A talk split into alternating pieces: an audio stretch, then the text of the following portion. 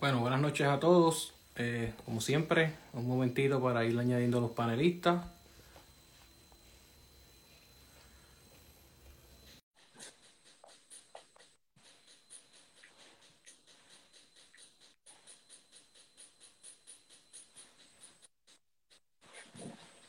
Ahí está Feli.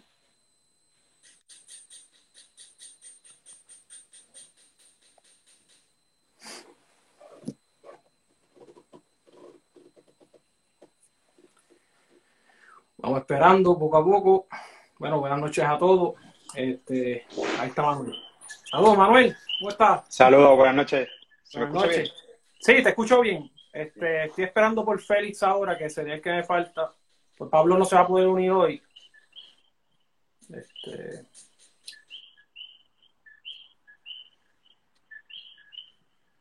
Este, ¿cómo estás? ¿Todo bien? Todo bien, todo bien. Aquí, Qué bueno, qué bueno. Eh, agradecido de vuestra invitación. Oh, qué bueno, qué bueno. Nosotros estamos encantados, ¿verdad? Siempre con tu presencia aquí. Sabemos que este tema de- del ataque holandés es uno que tú conoces a salvedad, así que qué bueno tenerte aquí. Gracias, muchas gracias. Este, nada, si quieres, vamos empezando lo que Félix, eh, sabemos que Félix en Corozal a veces tiene un problema de conexión, pero mientras tanto, vamos empezando. Este, pues nada, vamos a empezar hablando, ¿verdad? Este tema del 1625, que, que, que, ¿verdad? Durante este periodo que estamos ahora, la fecha que estamos ahora mismo, pues eh, eran la misma fecha en la que aco- aconteciendo. Eh, es un, ¿verdad? El ataque de, 17 de, de 1625, un ataque holandés bien interesante, pasan cosas muy, eh, yo creo que desde los ataques, yo creo que pasan, eh, de todos los ataques que han pasado en Puerto Rico, este yo creo que se distingue más, las acciones bélicas son eh, de película, para mí no, hay otra, a mí no se me ocurre de- describirlo de otra manera, pues la verdad que son bien, bien pintorescas, no sé si podría decirse la palabra, pero, pero es algo que, que y, lo triste, ¿verdad? Que es muy desconocido dentro de, de la cultura puertorriqueña, ¿verdad? Se conoce muy poco de este ataque y es impresionante, sinceramente es impresionante.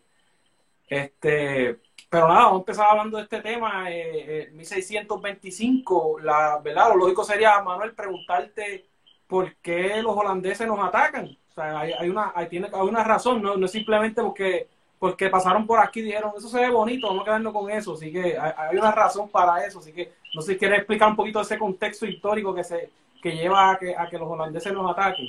Sí, así es, Gerardo. La verdad que comparto, comparto contigo la idea de que este ataque, pues cuanto más lo analizamos y tal, más encontramos unos eh, episodios muy pintorescos, ¿no? De, de unas batallas, pues, eh, muy de la época, ¿no? Muy, muy de la forma de, de pensar de la época, de, de la, de la forma de usar esas armas, de la forma de usar esas técnicas que, que tiene el 17, ¿no?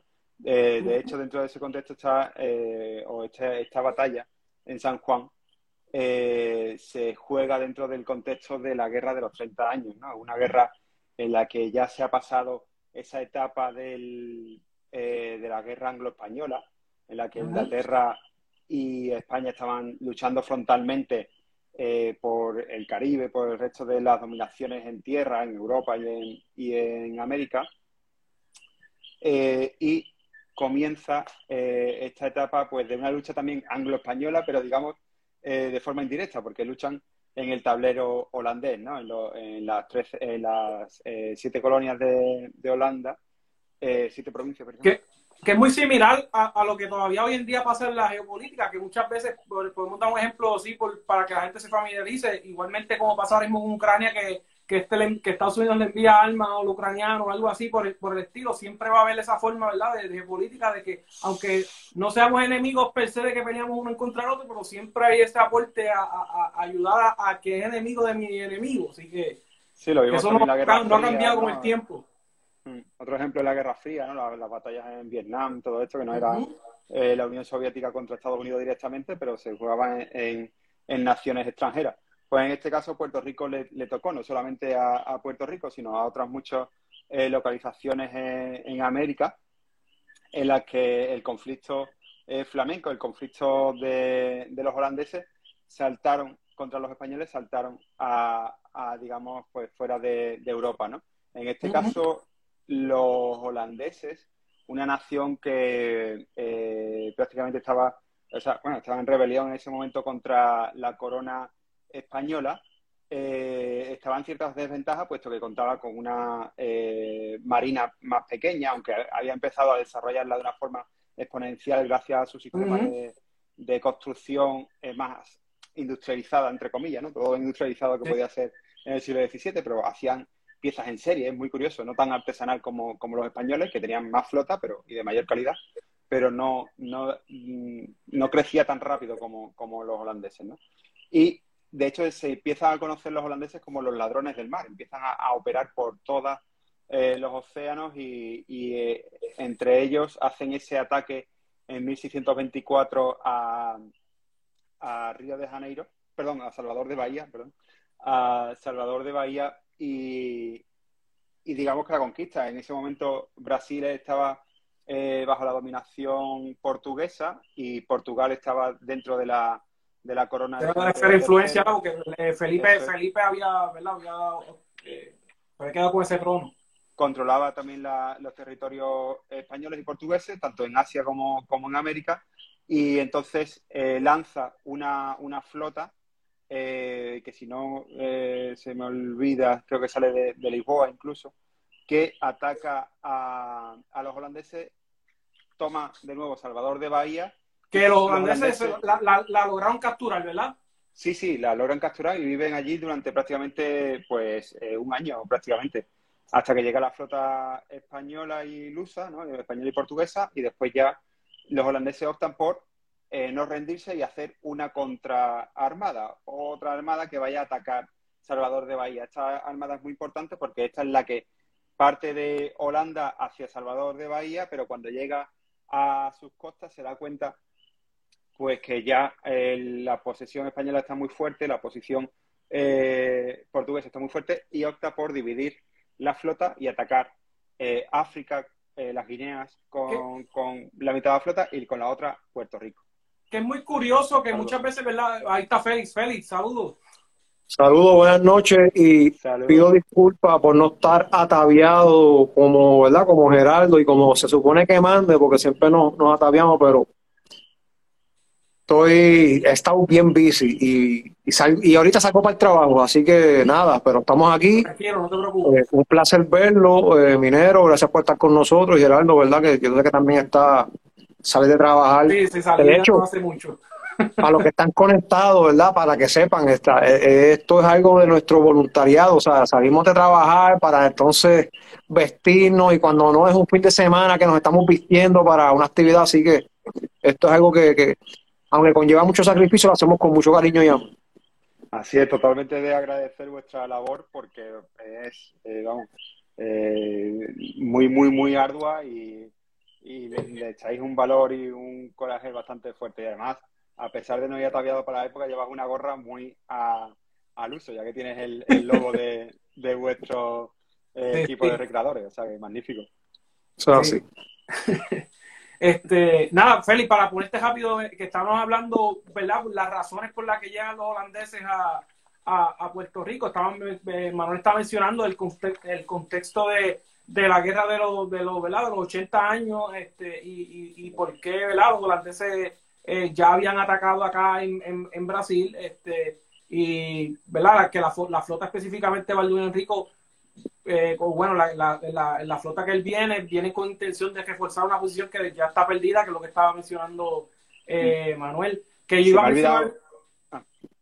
Ah, nada, iba a mencionar que, que, es curioso que, que muchas veces, la, ¿verdad? Lo que, la concepción que se tiene en las películas y, y, lo que se tiene en general de los españoles que, que, que, que, eran como que débiles o de, hasta cierta manera contra los piratas este tipo de cosas. Y la norma es, lo que el problema es que España no tenía la, la, población para poder poblar estas islas pequeñas que, que, en muchas ocasiones las poblaron otras naciones, pero España tan pronto enviaba un ejército, esa gente se tenía que ir porque se tenía que ir porque o sea que el poderío español era, era, era o sea, no, era algo que, con lo que tú jugabas en aquel entonces. Eh, el problema era que quizás tantos problemas le, hacía más difícil poder gestionar ese tipo de labores al mismo tiempo de manera más eficiente. Pero tan pronto España se ponía a vivir en algo, la verdad que era estaba bien difícil llevarle la contraria. Que, que lo que estamos mencionando de, de, Salvador, eh, se me olvidó, ¿cómo es que se llama? El, Salvador de Bahía. Salvador, de Bahía, que los holandeses la tomaron y después los españoles enviaron una flota y y la, la recapturaron, ¿sabes? Este, Que lo mismo pasaba con, con, la isla de Tortuga, que cada rato se era un, lleno de, de, piratas y los españoles iban allí y lo sacaban, pero como tenía gente para poblarla, pues volvían otra vez y se metían, pero, pero no era Inclusive como, sacarlos de allí, en otras palabras. Como dato, como dato curioso relacionado a eso, cuando Cumberland logró tomar San Juan, ¿verdad? La plaza de Puerto Rico, eh, si bien Cumberland después se retiró por la, ¿verdad? Por lo que ya sabemos, por la disentería y todo lo demás, al, al tiempito de Cumberland retirarse, aquí llegaron tropas para, para con la intención, y corrígeme, ¿verdad, Benemero? Llegaron, no me acuerdo cuánta cantidad de tropas, creo que eran 600 hombres, ¿verdad? Corrígeme. Pero era con la intención de recapturar, ¿verdad? retomar la plaza de Puerto Rico, pero ya Cumberland ya se había retirado. Sí, sí, así es. Eh, se me olvidó mencionar que dentro de esta guerra de los 30 años, algo que motivaba mm, a moverse a los holandeses era buscar aquellos bienes comerciales que había perdido eh, al cortar la relación con España. España tenía una relación eh, pues con las provincias holandesas pues de venderle sal, de venderle eh, jengibre. jengibre, todo lo que sacaba de, América y tal, se le hacía oferta, o todo lo que sacaba también del sur de España le hacía oferta con la sal y todo eso. Ese comercio se corta cuando, cuando se vuelven, se, se rebelan ante la corona y los holandeses lo buscan, ¿no? En, eh, en, Brasil y también en Puerto Rico, esa sal y ese jengibre de la que era tan, de esta tierra tenía tanta riqueza. Pues miren, entonces, pues, pues, no sé en qué parte se quedaron, ¿verdad? Pero entonces. al principio. ok, ok. y entonces, y, y, Rico, entonces. De la, armada que enviaron los, los, españoles y este ¿Y por qué es lo que lleva a que Balduino al fin y al cabo termine llegando a San Juan? Vale, ok. Eh, bueno, pues como bien decís, Balduino está a cargo de esa armada que ha dividido, ¿no? Para una vez que ve que no puede entrar en Salvador de Bahía, divide la, flota y eh, sale con, o sea, deja unos 10, eh, no, como unos 15 barcos que van a las Guineas, a, la zona de, de África y con unos 18 quiere llegar a Puerto Rico. Baldwin Hendrickson, que es la última vez que lo digo en holandés, es este... Nosotros pasivos, no te preocupes. Sí, sí, burgomaestre, burgomaestre de, de Edam. Eh, había sido alcalde administrativo, formaba parte de esta eh, compañía eh, de navegación, prácticamente una empresa privada en la que supuestamente el gobierno, por así decirlo, no era, no metía baza, ¿vale? Era como una empresa privada, unos inversores que no solamente metían dinero, sino que a veces las NAOs no tenían un solo, un solo dueño, sino que eran... Eh, era una corporación, por decirlo como así. en acciones. Tenían acciones no solamente de, la, de lo que ganaban, sino de las propias NAOs, de los propios barcos, dividían sus acciones. Era muy curioso cómo funcionaban ahí los holandeses, muy, muy de la mentalidad los, eh, británicos tenían también la, la East, Indian Company, que imagino que era prácticamente lo mismo, en teoría. igual. Eh, e igualmente lo que ocurría en estos casos es que al final el gobierno, para apoyar y debilitar a, su oponente, que en este caso era España y Portugal, ¿no? Eh, pues al final sí que metía, digamos, baza y, una de las naos sabemos que era de, un gobernador de, bueno, del mayor gobernador de, de Holanda, ¿no? Por lo tanto sabemos que sí que apoyaba. Con esos 17 barcos llega a Puerto Rico y ahí eh, Balduino Enrico, digamos, logra lo que ni, ni Drake ni Clifford habían logrado, que es atravesar con su flota, con los 17 barcos, entre el cañuelo y el morro. Totalmente. Eh, lo que, pues lo que coge por sorpresa fue, una, a, los, españoles, porque la verdad es que se necesitaba bastante valor y bastante, ¿verdad? Que las circunstancias lo permitiesen que pudieran atravesar un, un ¿verdad? La, la, bahía de San Juan porque podían bombardear los barcos de los dos lados, desde el cañuelo y desde el, desde el, fuerte, desde el morro. Así que entrar por ahí era sumamente peligroso, pero fue, o sea, pero fue osado, se atrevió. cogieron porque ya, ya algo, eh, ¿verdad, Manuel? Si me corríes, pero si me equivoco, el gobernador ya había enviado tropas para ir a defender donde normalmente los ataques ocurrían, que eran eh, por la entrada, por la, entrada este de San Juan, que sería por donde hoy, el, hoy en día está el, el Fortín San Jerónimo, este, el Caribe Hilton y esa zona de ahí. Este, él mandó a reforzar esa área esperando que iban a hacer lo que normalmente hacían los, otros atacantes que había, ¿verdad? Que por lo menos lo que había hecho Cumberland y, se entendía que era la forma más, fácil de atacar San Juan. Y sin embargo hicieron lo, opuesto, así que fue algo bastante valeroso de parte de ellos porque requería atreverse a hacer eso y, es algo que, tiene mérito también. Eso es, eh, ¿con qué se encuentra Balduino aquí? Balduino se encuentra con una población que ya ha superado dos ataques eh, mayores hacia San Juan.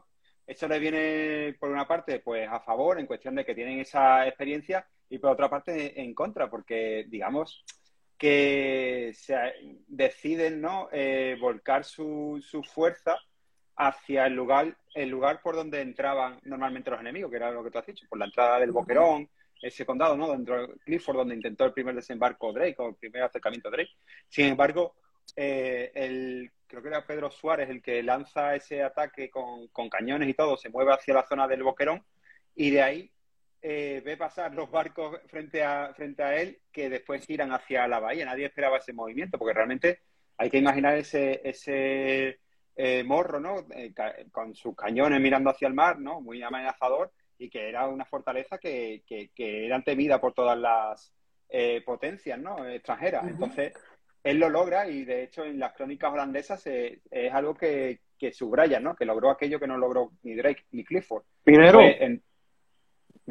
te pregunto, ¿verdad? Eh, hablando de esa acción y, ¿verdad? Que por el amplio conocimiento naval histórico que tú tienes, ¿qué, ¿cuál tú opinas, o tal vez ya tú lo investigaste, ¿Cuál fue la estrategia de Baldino para entrar a la bahía? O sea, ¿cómo o sea, e, entró la nave principal primero o entraron todas a la vez? O sea, ¿cómo, cómo pudo haber sido esa maniobra? Sí, muy buena pregunta. La verdad es que eh, la respuesta eh, no la recuerdo haberla leído escrita tal cual, pero sí que por cabeza y por, por cómo se ve la, la bocana y, el, el, la dificultad que entraña la bocana es que es muy estrecha, aunque la vemos ancha para las embarcaciones. Cuando vemos, por ejemplo, entrar un crucero y tal, hay espacio, aunque los cruceros de ahora son muchísimo mayores, ¿no? Pero, sin embargo, el canal es muy estrecho, o sea, no es lo que vemos en la exacto, de agua, exacto, es lo que, vemos en el fondo. Que, eso en la actualidad tú puedes verlo, pero los barcos de aquel entonces no tenían ese, ¿verdad? Para saber el camino por donde tienen que coger, así que podían encallar en cualquier momento. Era, tenían una sonda que tiraban, eran como, le llamaban eh, como un plomo, como un plomo con forma de pera, el escandallo se llamaba el escandallo, la tiraban al fondo, medían cuántos pies había de fondo y después así decidían, pero claro, en un momento de ataque no hacían eso, se lanzaban. Porque si encallaban eran prácticamente un blanco Blanco fácil. Es lo que pasó más para adelante, sí, sí, sí.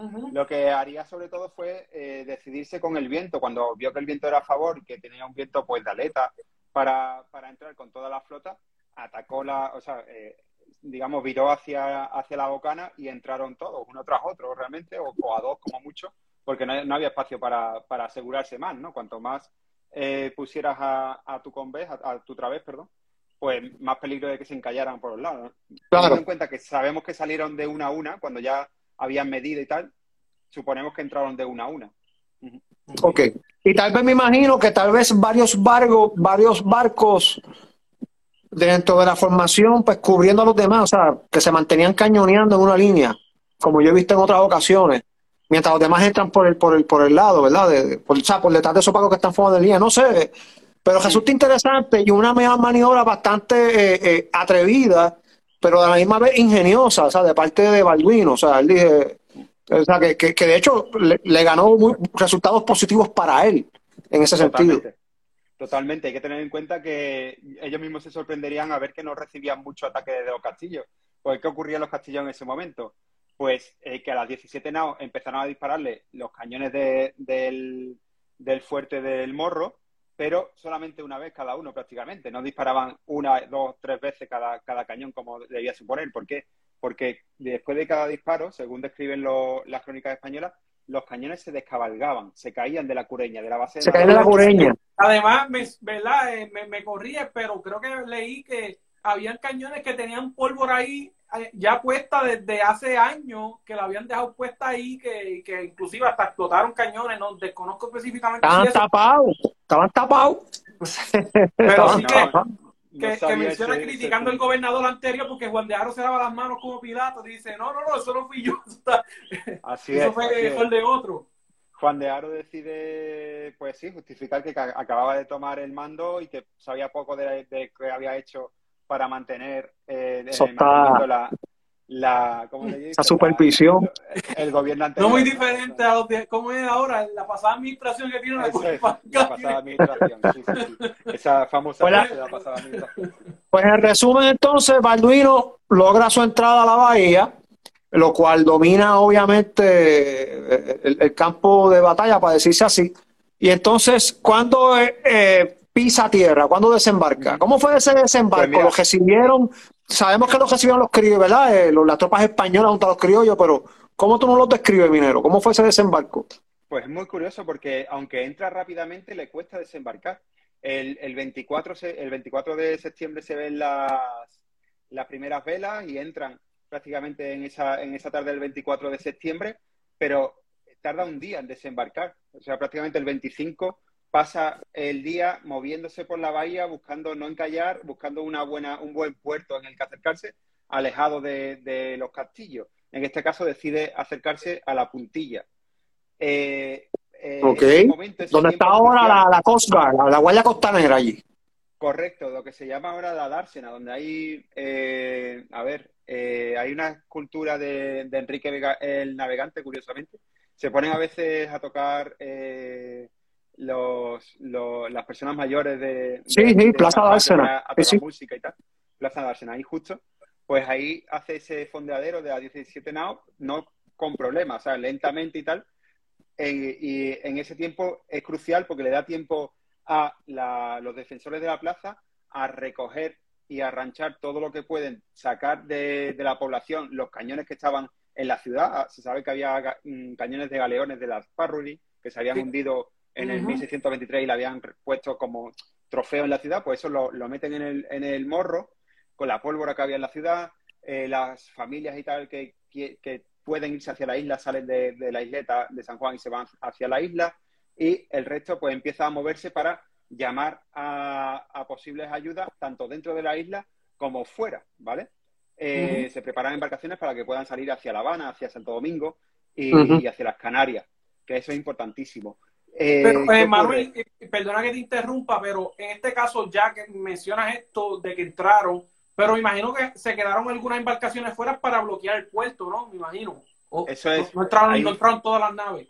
hay un patache que hablan, que es una embarcación menor, no tan grande como una nao, pero más ágil, que se queda fuera. De hecho, en, la- en las pinturas holandesas siempre vemos como un barco ahí eh, en la bocana merodeando, pues ese es el patache que tenían de caza para, para bloquear Patache. lo máximo posible la, la salida. Pero claro, siempre hay un hueco, siempre hay- aquel que conoce su tierra es el mejor que la defiende, Claro. el mejor que sabe por dónde navegarla, ¿no? Entonces, esa- esos barcos correos supieron escaparse y salen hacia Santo Domingo, La Habana y las Canarias.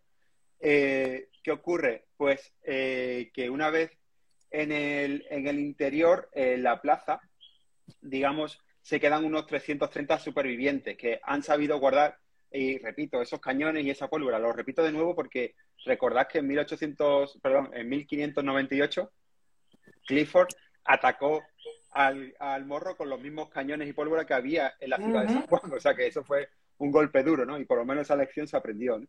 Que, Se la y que eran cañones que eran capaces de poder derribar las murallas de la, de, que lo que menciona en el, lo que menciona en el relato.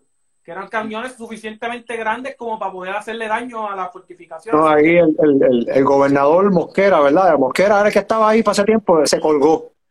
Se colgó. Sí, sí, ese le quedó Se pendiente. colgó. Sí, sí. Sí, lamentablemente sí. Pues eh, en este caso, ¿qué hacen? Pues empieza el desembarco, que es el momento más vulnerable de, de la fuerza que ataca. Siempre salir de un barco grande, meterse en las embarcaciones pequeñas, remar hacia la orilla, ahí es donde estás más vulnerable, más expuesto, porque no puedes disparar tan, tan certeramente. Tus barcos tampoco pueden disparar a discreción porque tus hombres están llegando a la orilla, ¿no? Ujú. Poniéndolo, digamos, si lo vemos desde el punto de vista holandés. Sin embargo, en la orilla le esperaban eh, dos cuerpos que, sepa, que sepamos, uno capitaneado por Amezqueta, que era eh, capitán de, infantería, y el otro capitaneado por Patricia de la Concepción, un capitán, digamos, pues capitán de los hombres negros, ¿vale? Entonces... de los hombres negros. Sí, en este caso, déjame recordarlo, es que no recuerdo bien cómo lo mencionaba, eh, es que no lo mencionaba como negros libres, pero tampoco era... Como dato curioso, ahora que mencionas, ahora que mencionas eso, ¿verdad? Eh, entonces, podemos decir, Minero, y corrígenos, de que de esos 300 hombres, no todos eran soldados españoles. O sea, eh, habían, sí, soldados que eran veteranos de, de Flandes, algunos de ellos, o de otros conflictos en Europa, pero muchos de ellos entonces eran criollos, pero eran capitaneados o dirigidos por estos soldados veteranos. Y además de, de, capitanearlo, los entrenaban, instruían esa tropa. Sí, sí, sí, sí. Al final dependía de veteranía. La veteranía en Flandes era un rango que, estaba lejos de todo el mundo, ¿no? Y de todo el mundo que estaba aquí en, América, solamente algunos gobernadores y tal. En el caso de Juan de Aro sí que era así. Pero otros capitanes no habían pisado Flandes, habían estado en otras batallas y tal. Eh, y también había capitanes criollos, ¿no? En este caso, Patricia de Concepción era uno de ellos. Eh, ¿Qué ocurre? Eh, que, la veteranía va, sumando rangos, ¿no? A veces no llegaban a ser eh, gobernadores, pero sí a, a capitanear sus hombres, ¿no? Y tienes razón. Y ese eh, conocimiento se lo retransmitían a sus hombres. Y yo lo traigo porque algunas veces, pues, hay personas como que tienen el pensamiento como que los milicianos aquí eran, pues, pues, unas personas ahí con, sacaron del campo unos palitos. Un arma de fuego, un arma ah, blanca y los pusieron ahí a y no es así. Y no, es así, eran personas con conocimiento, en, ¿verdad? Porque los, eh, habían sido instruidos por estos veteranos. Y yo siempre los recalco, porque cada vez los quieren picar como si anduvieran por ahí con unos palitos y nada más. Y, le ganan a personas vestidas con, con, armas pesadas. Y no es así, estaban, o sea, estaban eh, debidamente armados y debidamente instruidos. Eso es lo que quería mencionar. Sí, sí, sí. Y, y, vamos, te lo agradezco porque muchas veces confunde. La palabra miliciano te lleva a pensar como que es algo improvisado, ¿no? Pero había una milicia disciplinada que, eran soldados que, o sea, como la Guardia Urbana, como, que, o sea, perdón, como, sí, la Guardia Nacional, perdón, que tiene una educación, que tiene una formación, digamos que nos, eh, o sea, que sí, sí, que no forman parte del ejército, o sea, de la ¿Regular? del ejército regular, en este caso el ejército español, pero forman parte de la defensa de la isla, eh, uno informada y, estamos hablando del siglo XVIII, en el XVII no había uniforme, pero sí que tenía una, una dotación, digamos, una, una instrucción. Una instrucción, gracias, esa es la palabra. El caso es que eh, esos dos cuerpos hacen frente en el peor momento de la batalla, porque están en la puntilla, Patricia de la Concepción con sus hombres, Amezqueta con los suyos, debajo del fuego holandés que le están disparando de los barcos mayores y el desembarco y la mosquetería que está empezando a desembarcar con las barcas pequeñas holandesas que están tocando ya tierra en la puntilla, ¿no? En ese momento lo que hacen es aguantar, aguantan ese primer embate para dar tiempo a aquellas familias que quieran, que puedan salir de la isleta, salir, y los que puedan meter de, comida y de alimentación y pólvora y, otros pertrechos en el, en el Castillo del Morro, aguantarlo ahí, ¿no? En ese caso, tened en cuenta que todavía no se había construido el recinto sur de, de los que, digamos, de la muralla, por lo tanto esa parte estaba descubierta. Y el morro era la parte más, segura, la ciudadela, ¿no? El último reducto donde aguantar el, el, Manuel, Manuel nos hace una pregunta, dice que si son esos negros que este Liberto eran los que lograban escapar de las colonias inglesas y se asentaban en Puerto Rico. Eh, yo, yo, yo entiendo que, que, que sí, que, que, que, si eran Liberto, pero no sé si para entonces ya estaba la regla, la, la, la ley aquella que, que permitía a los, a los esclavos de otras naciones enemigas que, que escaparan, se les considera libertad, pero no, no estoy seguro si para entonces ya esa, esa reglamentación existía. La verdad es que eso me suena muy eh, siglo XVIII, pero... Exacto, eso mismo lo que pienso yo. Claro, pero sí que había unos negros libres, pues que habían llegado a la ciudad porque eran pues negros ladinos, o sea, con, con educación cercana a la, a la hispana, ¿no? Que hablaban la lengua hispana, que, que estaban dentro de, de, la que era la estructura eh, social en ese momento eh, y que tenían otros que habían tenido formación militar y formaban parte de, esa milicia de defensa y que tenían libertad y, su función era hijos también. Y los, hijos, y los hijos de esos negros, que también nacían negros, también tenían su libertad, para la aclaración. Es verdad, y un Esos que ya eran libres. Sí, lo que me mencionabas antes también, eh, o mencioné antes que había un gobernador que, que, no gobernaba, que era el gobernador anterior y que había intentado luchar. Su hijo también lucha, su hijo nació en Puerto Rico, por lo tanto también es criollo y ese sí también era capitán de otra formación. Sí, sí, formaban parte, claro, dependiendo del rango que alcanzaba, pues también eran capitanes los, los criollos, sí, en el siglo XVII. Okay. No, simplemente ese paréntesis fue que una duda que subió de, las personas que nos están viendo y pues. Muy buena pregunta, muy buena pregunta. sí. que sí. Sí, sí, porque pues entonces pues pisan tierra, pisan tierra y entonces eh, rápidamente se les hizo fácil en el sentido de llegar entonces a la fortaleza, ¿verdad? Eh, las tropas de Balduino Enrico y la toman como, como su cuartel, ¿no? Totalmente. Ahí avanzan rápidamente. Una vez que ya ven que el desembarco ya eh, no, hay, no hay una vuelta atrás, vuelve esa fuerza, esas dos columnas, vuelve al interior del castillo, se encierran ya para empezar el asedio. Las tropas holandesas acceden a la ciudad rápidamente, deciden tomar los principales edificios, la fortaleza, Casablanca. Hay, un, hay, una, hay una ilustración, que de hecho está en la portada del libro, ah, no sé si se acerca por aquí, eh, que aparecen las banderas holandesas. Ah, mira. Sí, sí, se ve. Las banderas holandesas por, eh, pues, en los principales, ¿no? Ves ahí la iglesia de Santo Domingo, ves la, la Casa Blanca, ves la fortaleza que tienen ese, esa bandera tricolor, ¿no? Naranja, eh, blanca y azul. Eso lo toman como base para los oficiales de alto rango. La fortaleza fue elegida por Balduino Enrico para poner ahí su base y controlar tanto el ataque hacia el morro como el control de la bahía.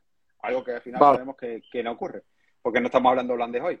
Así que, el tema es que eh, toman esas plazas, incluso la iglesia también la toman rápidamente, eh, empiezan a ver que hay de valor, porque claro, al final era una empresa y esta empresa tiene que dar resultados para sus accionistas. Por lo tanto, empiezan a, buscar eh, lugares de donde sacar, ¿no? Una de las primeras normas que, decide Valdemar Rico es reventar todos los barriles de vinos que, se encuentren en cualquier bodega.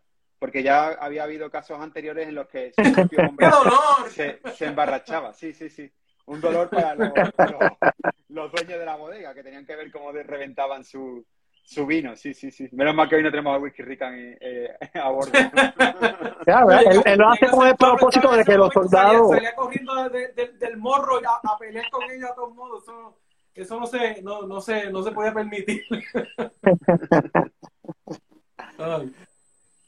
Eh, pues entonces, pues básicamente ya él tiene pues, control pues, de la ciudad, no de la plaza, pero sí de la ciudad en, eh, en militarmente hablando.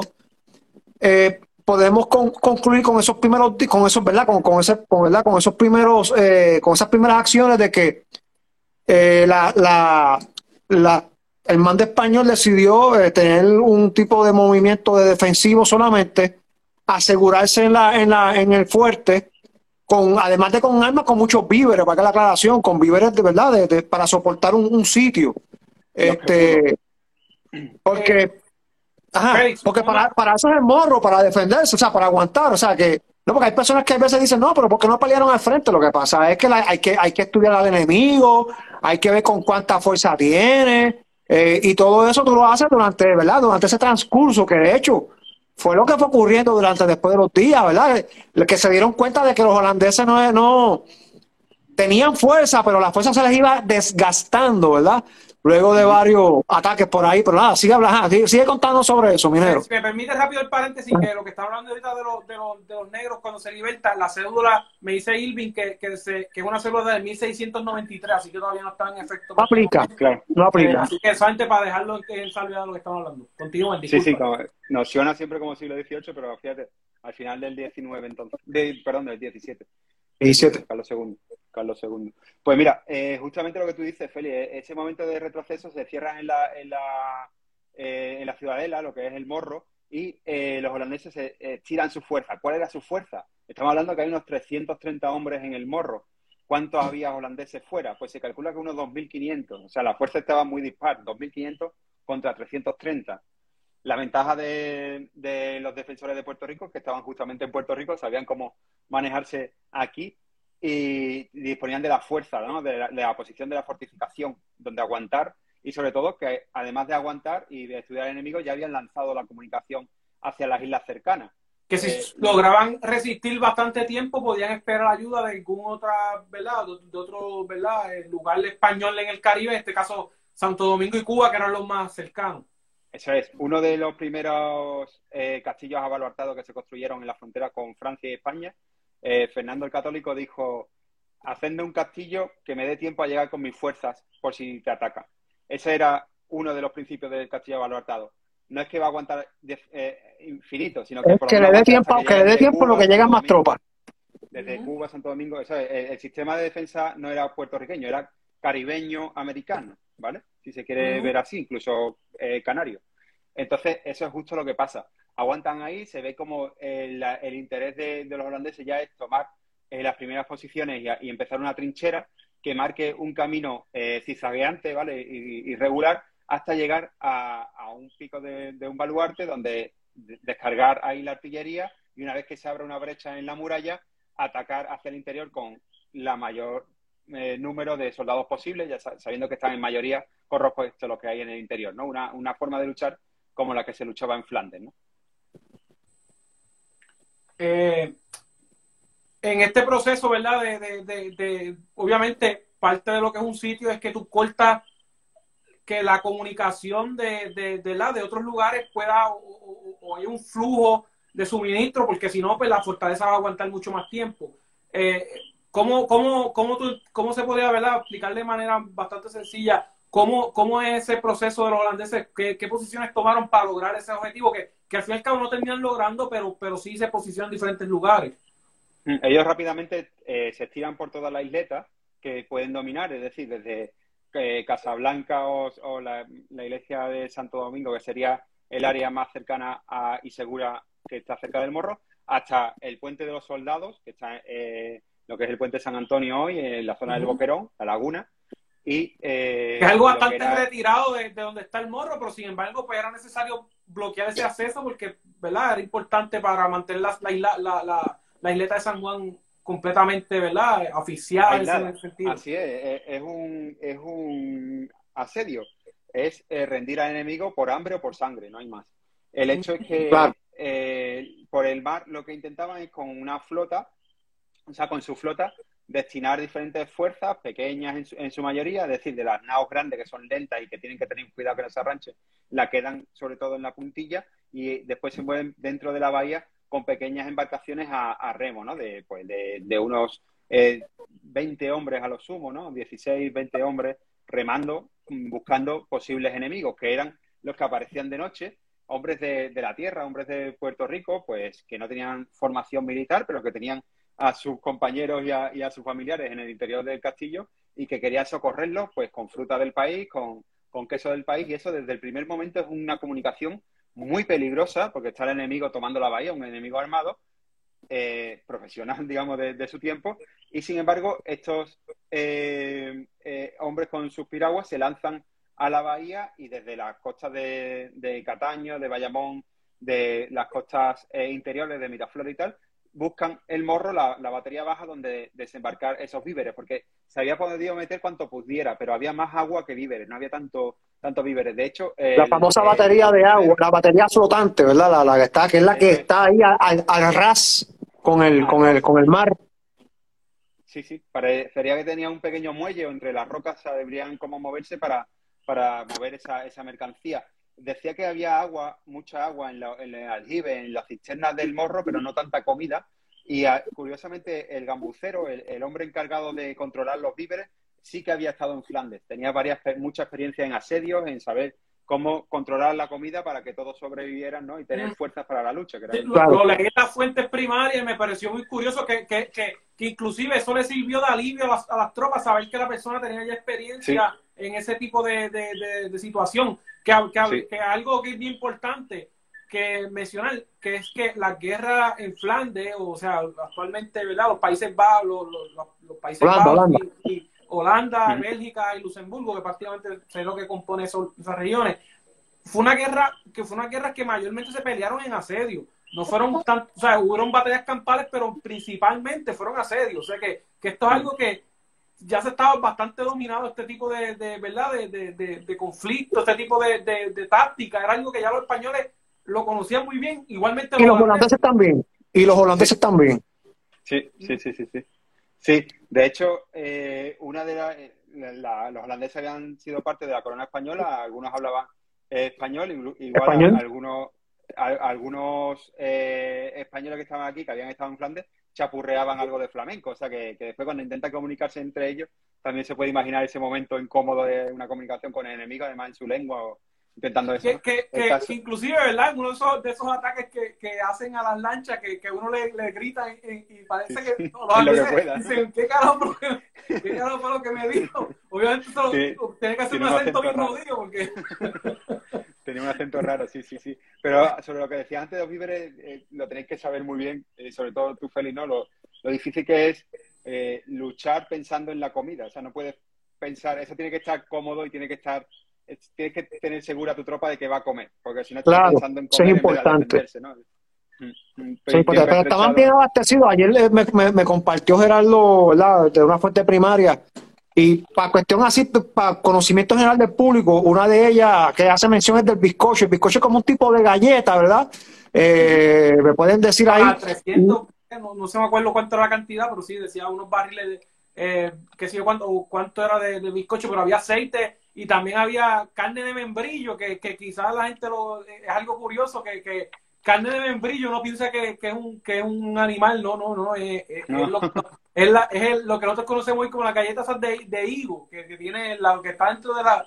Eh, eso, eso es la carne de membrillo, que de hecho contiene vitamina C y fue algo que previno que eh, la gente no cogiera escorbuto mientras estaba en los Obviamente eso no estaba accesible a toda la tropa, mayormente eran los oficiales que tenían ese tipo de, de, ¿verdad? de alimentos, pero sin embargo, que fue algo que permitió que, esos cruces atlánticos, que no, no esos cruces largos de, en, viaje en barco, permitía, el escorbuto es una enfermedad que se desarrolla cuando carece de vitamina C y eso mataba mató un montón de personas que es bien interesante verdad que, que, que, que ya que hasta siglo XVIII no es que se encuentra una, una solución más o menos estable que, va a ser verdad echándole limón a la, al agua iPhone, iPhone. mucha verdura, mucho limón, sí. Eh, es curioso porque la el membrillo es como una fruta, como una, no sé cómo decirte, como un melocotón duro, ¿no? Es curioso. Y se parece mucho, eh, la carne de membrillo se parece mucho al, dulce de guayaba. Parece que encontraron un sustituto y lo hicieron así, ¿no? Esa, esa textura. Sí, como pastoso, como, sí. Como pastoso, sí. Aquí dice que incluso eh, ya el holandés en la plaza, Mateo, Mateo Delgado, eh, Ángel Mójica Licao y Pedro Pantoja se pusieron con la gente foránea, forastera, o sea, las que no eran de la isla, se pusieron a los cañones holandeses y, lograron llevar a su interior 120 cargas de casabe, 46 fanegas de maíz, 130 botijuelas de aceite, 10 barriles de bizcocho, 300 quesos de, la isla, una pipa de harina, 300 peruletas de vino, 200 de ave y 150 cajetas de, membrillo, incluso 50 reses que trajo el regidor don Francisco de Daza, ¿no? O, sea, que tenían ahí, tenían algo para abastecer, estaban abastecidos para aguantar un sitio de, varios días, de muchos días. Piensen 300, 330 personas, me dicen hoy en día una boda, por decirlo así, que invitan, vamos a decir, 100 y pico personas, y usted ve la cantidad de comida que se va solamente en una cena. Obviamente, la gente aquel entonces no comía igual que comen comemos ahora. Pero imagínense eso para, en el caso del ataque que duró 40 días, imagínense 40 días esta gente comiendo de todo eso que acabo de mencionar, pues obviamente quizás se, parece, se ve mucho. No, llega un momento que se acaba. Llega un momento que se acaba, ¿no? Estamos de acuerdo con eso. Claro. Estamos de acuerdo con eso. Al principio ves 50 vacas y estás contento, pero ya cuando ves 12, tú dices, uff, no, y, y el vino, está de eso curioso que obviamente menciona que, que, el vino, el vino también, eso, eso hacía falta también, era importante. Hay que mantener la tropa contenta. Incluso, si, si además, además hay que tener, además de que, mira, eh, una realidad es que soldados bajo los efectos un poquito de alcohol, pues coger un poquito también ya de confianza, ¿verdad? Que sea algo, son aspectos, ¿verdad? Que, que, que a corazón, ¿verdad? Barriga llena, eh, me, dio un, me, dio un palito, o sea, y eso te da, le, da ánimo. Y es una, y es una realidad. en cuestión de a la hora de pelear, ¿verdad? Eh, y yo creo que eso lo vemos en los relatos posteriormente, ¿verdad? De que peleaban con, con fiereza, o sea, realmente no estaban desanimadas, al contrario, estaban en, toda la disposición y, y, resueltos a pelear. De hecho, y, y ya entonces adentrándonos al sitio, eh, ¿verdad? Para, porque sabemos que esto este, son muchos días. Pues entonces ya, después posteriormente ya Balduino domina el campo, ¿verdad? En este caso lo que ahora conocemos con como en el Planada, en el Morro, donde se fue la chiringa. Y ahí, entonces logra, logra, logra construir varias líneas de trinchera, ¿verdad? Para poner sus baterías de cañón. Esos cañones eran de, a 12 libras, de 18 según he leído. Eh, y comienza entonces este asedio, este sitio. O sea que se podemos decir que el asedio en, en, en, general se dio, eh, o la batalla por San Juan, ¿verdad? Por parte de los, holandeses se dio mayormente por un duelo entre mosquetería y cañones. Eh, tanto del lado español como del lado holandés. Imaginaos los holandeses en medio de la esplanada disparando hacia el morro y desde el morro disparando hacia las baterías holandesas. Y, aunque esto es algo bastante conocido, pero para el que se que vaya, que vaya al morro, sepa que el, hay un monumento a mitad del, del, morro que lo va a ver como si fuese un tipo de, podría decirse, eh, es algo que sobresale, lo van a ver, está a mitad del camino, o algún, eh, algo en piedra, lo van a ver, está en, la mitad. Y eso marca hasta dónde fue que llegaron los holandeses en el ataque. Así que cuando pase por ahí, y si está pasando en estos días, pues sepa que cuando esté, que esté parado donde actualmente hace, eh, lo, eh, hace, bueno, en 1625, que no va a ser la matemática ahora, este, son 200, ¿cuántos? 200... 397 creo que es. 300, de 300, sí, así que eh, 395 dijiste, ¿verdad? 97, 97. 97, 97. 397 años había gente ahí peleando para que cuando pase por ahí, ¿verdad? Yo creo que son las cosas que nosotros pensamos cuando pasamos por esos lugares y se nos paran los, ¿verdad? Nos paran los pelos eh, por, por, porque simplemente es impresionante toda la historia que hay envuelta en Puerto Rico y, no la conocemos a veces. Está, es, fascinante. O sea, imaginaban los holandeses en medio de esa planada donde hoy se vuela chiringa, pues cavando sus trincheras, cubiertos con madera para intentar que las primeras eh, disparos de mosquetería o, bolas y tal no, llegara.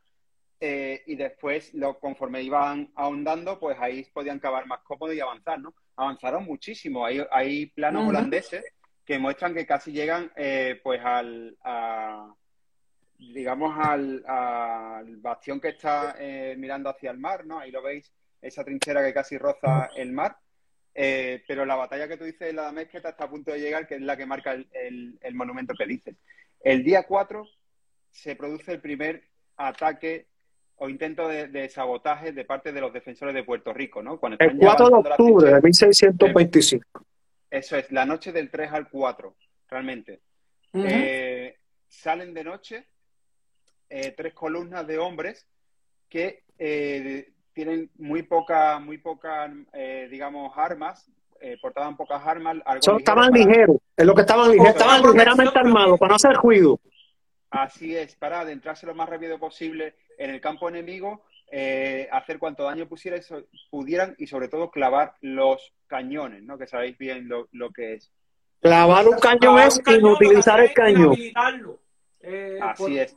En el oído, el orificio donde normalmente pensamos que ponen la mecha, pero realmente donde echan el, la pólvora, eh, la, pólvora, pues ahí clavan un, un, clavo. y ya se vuelve pues inoperativo ese cañón.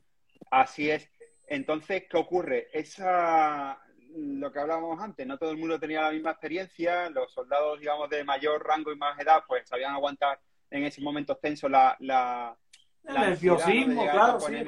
Sin embargo, el, más joven, el hijo que habíamos hablado del gobernador, se adelanta demasiado y, despierta a los enemigos y tienen que, digamos, pues volver a la base sin mucho logro, ¿no?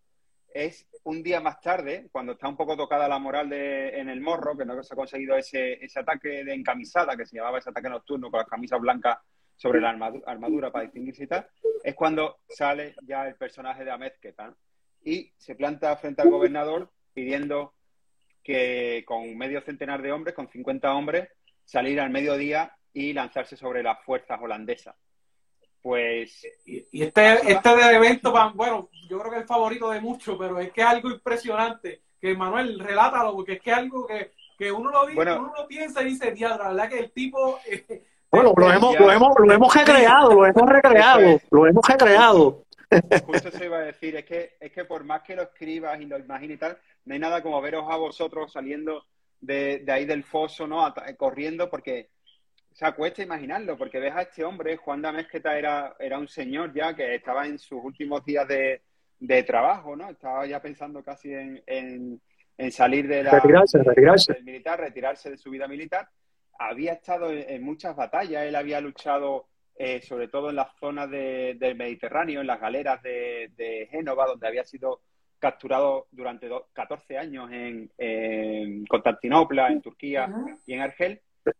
Una vida fascinante, uno, o sea, escuchar a ese hombre, imagino contando de los lugares que estuvo, las que tuvo que haber pasado antes de llegar allí, pues algo... Imagínate esa voz ya hecha con neumonía, con, con el disparo, había, había tragado mucha pólvora Tipo la triste, tipo la triste. Eso es, tipo la triste total. Pues además era el perdedor nato, porque justo ya cuando eh, fue eh, liberado se monta en, otra, en otras galeras que luchan contra el gel, pero pierden esa batalla. Y después vuelve, se navega ya en los galeones de, Nueva España y lleva 18 años como capitán de infantería en Puerto Rico, con dos de las mejores casas de Puerto Rico, con dos hijas, una mujer, un eh, un trapiche, un, molino para, para, moler caña y cuando tenía ya la, edad dorada vienen los holandeses y tiene que tomar el mando. ¿no? Y lo toma y de qué forma. Decide que no va a ser un ataque nocturno, que va a ser a plena luz del día, que le dejen 50 hombres, que él los va a, eh, digamos, llenar de valor para salir corriendo al frente de, de los enemigos y enfrentarse pues ya te digo, si no estarían los 2.500 allí, habría unos, unos centenares de holandeses, pero es que ellos eran 50.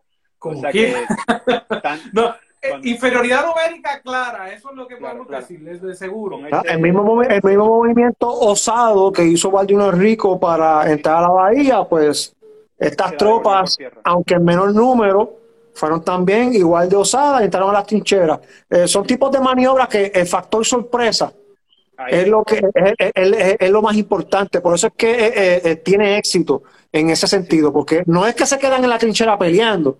Llegaron allí por sorpresa y una vez eh, el factor sorpresa dura, un periodo de tiempo. Ya una vez se corre la voz que están en la trinchera peleando, ¿verdad? O peleando con todos los holandeses, pues tropas holandesas van a llegar a, van a llegar. Así que hicieron su daño, que de hecho se menciona una, un duelo que hubo entre Amezquita y su sargento mayor holandés, ¿verdad? Si no me equivoco, me corrigen, donde Amezquita pues sale victorioso y lo logra matar.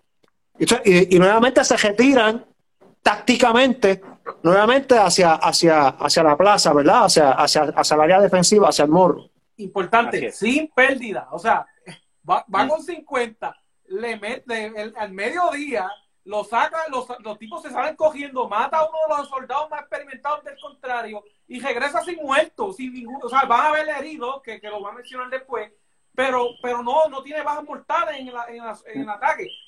O sea, eh, eh, está del carajo, lo que hizo es... Fue un éxito este total, fue un éxito, fue un éxito, este fue un éxito. Yo me imagino las felicitaciones que recibió allí en la plaza, los soldados, los vivas que habrán dicho, debe haber sido algo bien, bien, bien emocionante lo que habíamos, lo que hablamos con Gerardo al principio, que esta, esta batalla tiene como muchos aspectos auténticos de su época, es justo este, ¿no? Cuando están enfrentándose 50 contra el resto de holandeses y de pronto dos espadas de la misma experiencia se cruzan, ¿no? El, sargento Usel y, el capitán Amezqueta y se paran todos y empiezan a, ver cómo luchan esos dos, ese duelo a, daga y espada, capa y espada y eh, finalmente a le, le digamos, desarma a su enemigo y, le corta la garganta, ¿no? Una vez que cae Uset, los holandeses, los holandeses ya estaban con los mosquetes prendidos y le disparan a los españoles. O sea que estaban preparados para hacer esa rociada, que, son las heridas que, dice que, Gerardo. y que de hecho que menciona que uno de los, que, va, a hacer la aclaración, que uno, el que uno de los que se ha herido menciona que es del de la isla, ¿sabes? Lo menciona que, o sea, que es un puertorriqueño criado allí que se queda en la ¿sabes? Que, Dice genetal, no me acuerdo específicamente la, palabra, pero, pero no, no, sé, no, necesariamente sé lo que significa. Dice como genetal, genital. Es una palabra que nunca había visto, me, me, está curioso. Este, dice que le jineta un brazo o algo, o algo parecido, que, que, que, es la herida que sufre en el, en el brazo.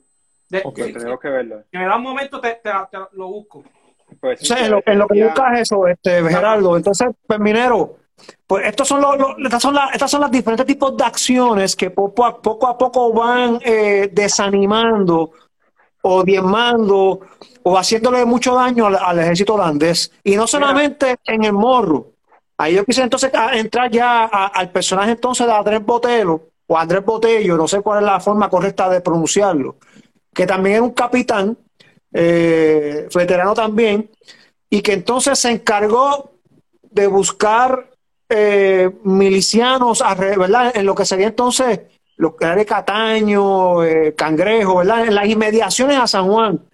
Eh, háblanos un poquito sobre él, sí, ¿verdad? Este, Gerardo, contaste la palabra. Si me, si me permite, voy, a leer específicamente ese pedacito del relato que yo creo que es importante leerlo como, está en el, en el informe. Y dice, hízole a las 12 del día con tan grande ánimo y esfuerzo que desbarataron los que había en ellas degollándole más de 60. Desbaratan desbaratando los que había en ella degollado. Ok, ah, disculpe. Entre ellos un capitán y un sargento mayor de los más animosos que el enemigo traía, sin que de los nuestros muriese ninguno. Solo salieron heridos y el más peligroso que quedó dejareta, dejaretado de un brazo fue Luis Larraza, natural de las montañas, de un mosquetazo. Dejaretado. No sé qué significa. Dejaretado. No. ¿La buscaste en la Academia Española? No tenés que buscar, sí. Suena a, a brazo, vamos, eh, vaciado, como cuando lo que le pasó a, a Cervantes, ¿no? Que, se queda el brazo, o sea, lo tienes, no te lo han arrancado, pero está como... Sí, que el brazo queda, el brazo queda inútil. claro, te rompen el hueso, te lo astillan ahí dentro y, y, a ver cómo curas eso en el siglo XVII, claro.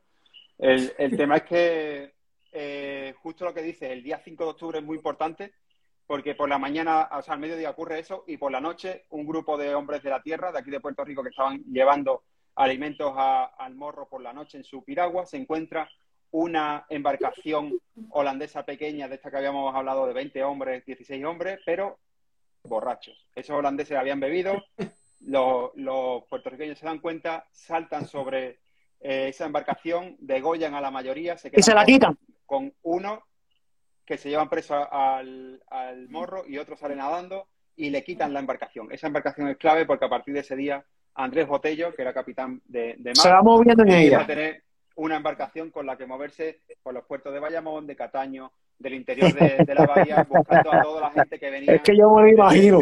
Es que yo. Que, que, que, ¿verdad? Podemos ahorita entrar más en detalle, pero la, la reputación que todavía hoy en día tiene Bayamón, eh, desde aquel entonces se la empezó a ganar, ¿sabes? Porque los, holandeses fueron a, a, Bayamón y salieron tranquilos. sí, porque entonces para, para, para, entrar ya en, ese, en, eso, ¿verdad? Andrés Botella entonces resume, minero, eh, logra reclutar eh, varios, varios, varios, varios hombres. Eh, creo que fueron alrededor de 80, tú corrígeme más o menos aproximadamente, tú me corrías, no me acuerdo si fueron 50, pero fueron, fueron un, un número promedio, ¿verdad? Un número promedio. Y entonces esos hombres, hay uno que se destaca que, es Juan Pérez el Bueno, que eh, una, de, una de las acciones de Juan Pérez el Bueno fue tratar de sabotear explotando un barril de pólvora a una nao que estaba, ¿verdad?, eh, fondeada, pero no, no se logró. Pero aún así se atrevió a hacer, a hacer, a hacer eso, nadó hasta la nave, colocó el barril de pólvora, lo prendió, pero no explotó. Pero Aún así, ¿verdad? Es, que se destaca. Un, muchacho de, la isla que nunca había estado en películas previas, que se atrevió a hacer eso, que, hoy en día sería como literalmente como una operación de lo que hacen actualmente los Navy Seals o algo así, a ese, extremo, en cuestión de meterte en el agua con un barril de pólvora que no te vean por la noche sin hacer ruido. Es algo que, la verdad es, impresionante, ¿sabes? No, no, no es otra palabra para mí que eso Mira, dice ahí Rodríguez que desjaretar es cortar las piernas por el jarrete. Ok, ahora defíneme jarrete. no, pero menciona que es del brazo, pero dice desjaretado del brazo. Mira, pues entonces, una de las cosas que no me he mencionado es que, hablando de los víveres ahorita, muchos de estos víveres o algunos de estos ataques que le infligían a la retaguardia de los holandeses que estaban distribuidos. O sea, no todo el combate fue en, el morro. O sea, es que habían holandeses distribuidos por alrededor de la bahía, lo que es Cataño y estas áreas, y ellos eran atacados constantemente por estas pequeñas tropas dirigidas por Botello, ¿verdad? Botello. Entonces, llega conocimiento de ellos de que estos provenían de Bayamón, ¿verdad? Navegando por el río Bayamón. Me corrige, minero. Eso es, de, los diferentes caños, porque date cuenta que venían eh, personas de, pues, de, los diferentes partidos, de San Germán, de, todos los partidos, de todas las poblaciones venían ahí y se juntan esos hombres a, Botello y empiezan a eh, moverse por los caños del interior de la bahía. Eh, esos que venían de San Germán, esos que venían de San Germán, de hecho, ahorita una persona hizo una pregunta. Yo tengo aquí el libro de Luis Caldero, Luis Caldero Ortiz, y leí que durante el ataque holandés de 1625 enviaron unos milicianos hacia, hacia San Juan. No sé cuánto tiempo tardaron en llegar, eso no, no, ¿verdad? No, no, no, lo, no lo he leído, pero habrán llegado. Y entonces, curioso, esas personas que eran de San Germán habían peleado algunas veces, ¿verdad? En, ocasiones anteriores porque eran atacados por, por, por piratas franceses. O sea, que, que, tenían un poco de conocimiento entonces en el uso de las armas. Mucho, claro. Lo que pasa es que no, no está escrito quiénes exactamente llegaron, o sea que hay información ahí que se perdió entonces en el, en el tiempo. Pero entonces la cuestión es por qué, por qué el príncipe de Orange, Martino Enrico, envía dos lanchas con holandeses hacia Río Bayamón. No, no, claro, claro, el. De, eso, el, príncipe de Orange, el príncipe de Orange está en, Holanda, ¿no? Discúlpame, discúlpame, bueno, no, discúlpame. Balduino Enrico se ve, empieza ahí el nerviosismo, ve cómo empiezan a atacarle con botellos en diferentes puntos. Lo de la nao que te has dicho es un desembarco que los holandeses quieren hacer ahí en la zona del puente de los soldados. Eh, ataca palo, palo seco para quemar el poblado porque ve que hay unas canoas pero no sabe de dónde salen los, hombres que la navegan. Entonces ya ven y distinguen que en esa bocana de, de Bayamón, que estaba abierta en Y, no como, no como ahora, como actualmente, pues es un punto clave que tiene que atacar, ¿no? Y ahí le prepara eh, Botello una emboscada eh, clásica de adentrarse con la mayor parte de su fuerza en el interior de la bahía, poner eh, mosqueteros en, la, en los mangles de, las orillas. Sí, en la orilla. una vez que entra el enemigo, hacer una primera descarga, entrar, llevar o llamar la atención para que sigan entrando, entrando, entrando en el mangle y ahí emboscarle. Intenta incluso hacer un segundo disparo en contra de lo que dice Botello, pero bueno, ahí cada uno era más valiente que el otro, o sea que intenta hacerlo el más En resumen, y lo logran. En, resumen, que meterse a la lancha de los holandeses. Esa, es la ocasión en la que cuatro lanchas, que son las que tratan de, subir por, por, el río, ¿no? Sí, eh, bueno, no, creo que son seis. Eran dos. Eh, que, dos iban, iban dos a la, a la boca pequeña y cuatro por la boca grande. Y, y, se quedan se quedan con cuatro. O sea, allá, después de esa batalla, hay cuatro lanchas que poseen los defensores de Puerto Rico. Cuatro lanchas holandesas con las que atacan el cañuelo. no, no solamente les ganan, es que también les jodan los que, Digo, eso, esa, esa acción ya, ya, yo he leído, ya yo he leído ya un montón de veces en el libro de minero. Eh, aquí cómprenlo. este... al, final, al, final, hablamos de eso, lo, lo, lo, decimos para, que la gente lo, busque.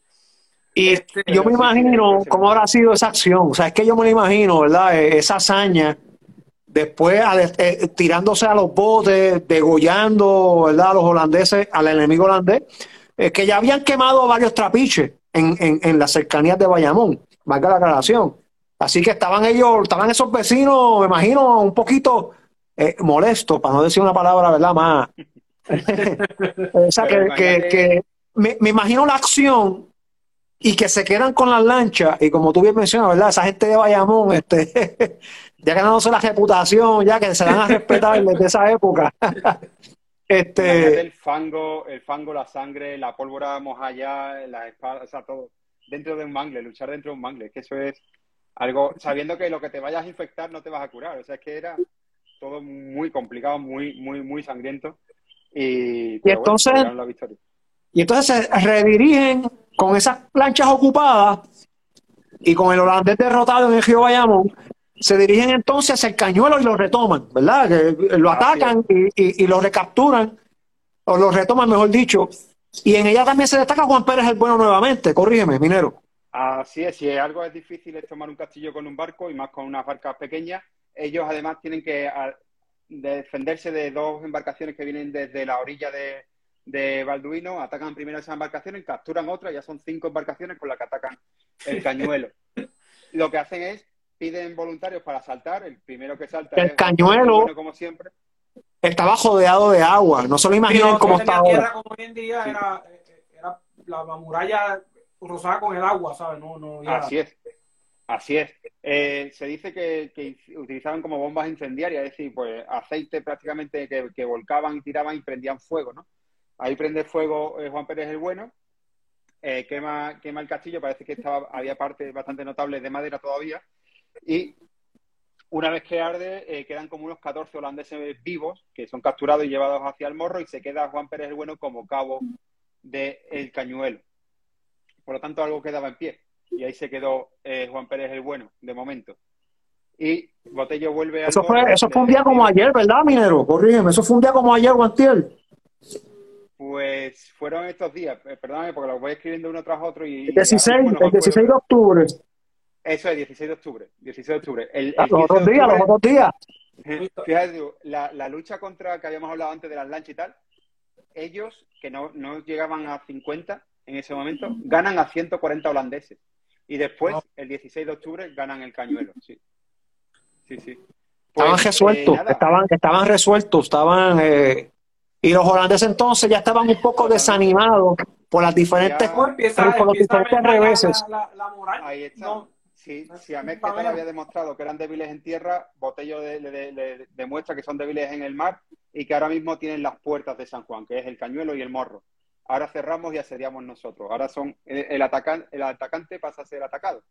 Y empieza a hacer movimientos defensivos el, atacante. El holandés empieza a retirar su fuerza a, bueno, primero a, de forma disimulada para hacer como diferentes amenazas, ¿no? Se muestra fuerte, pero ya va cargando sus barcos con lo que va encontrando, las reliquias religiosas, el oro que encuentren, las monedas que encuentren, las campanas, todo lo que pueda ir sacando para que la, empresa, después de todo, dé números positivos, le intentan sacar, ¿no? Documentos también, la importancia de los documentos que, ellos sabían que, existía. Algunos se quemaron, otros no. Otros se, pudieron haber La famosa biblioteca del obispo Balbuena, que, que como saben, López de Vega, uno de sus poemas, que, que pues, fue una pérdida grande porque se, cuando quemaron la ciudad, pues se perdió esa biblioteca y asuman que en aquel entonces aunque existía la, imprenta, pero como quiera el valor de los libros era bastante alto. Y, claro.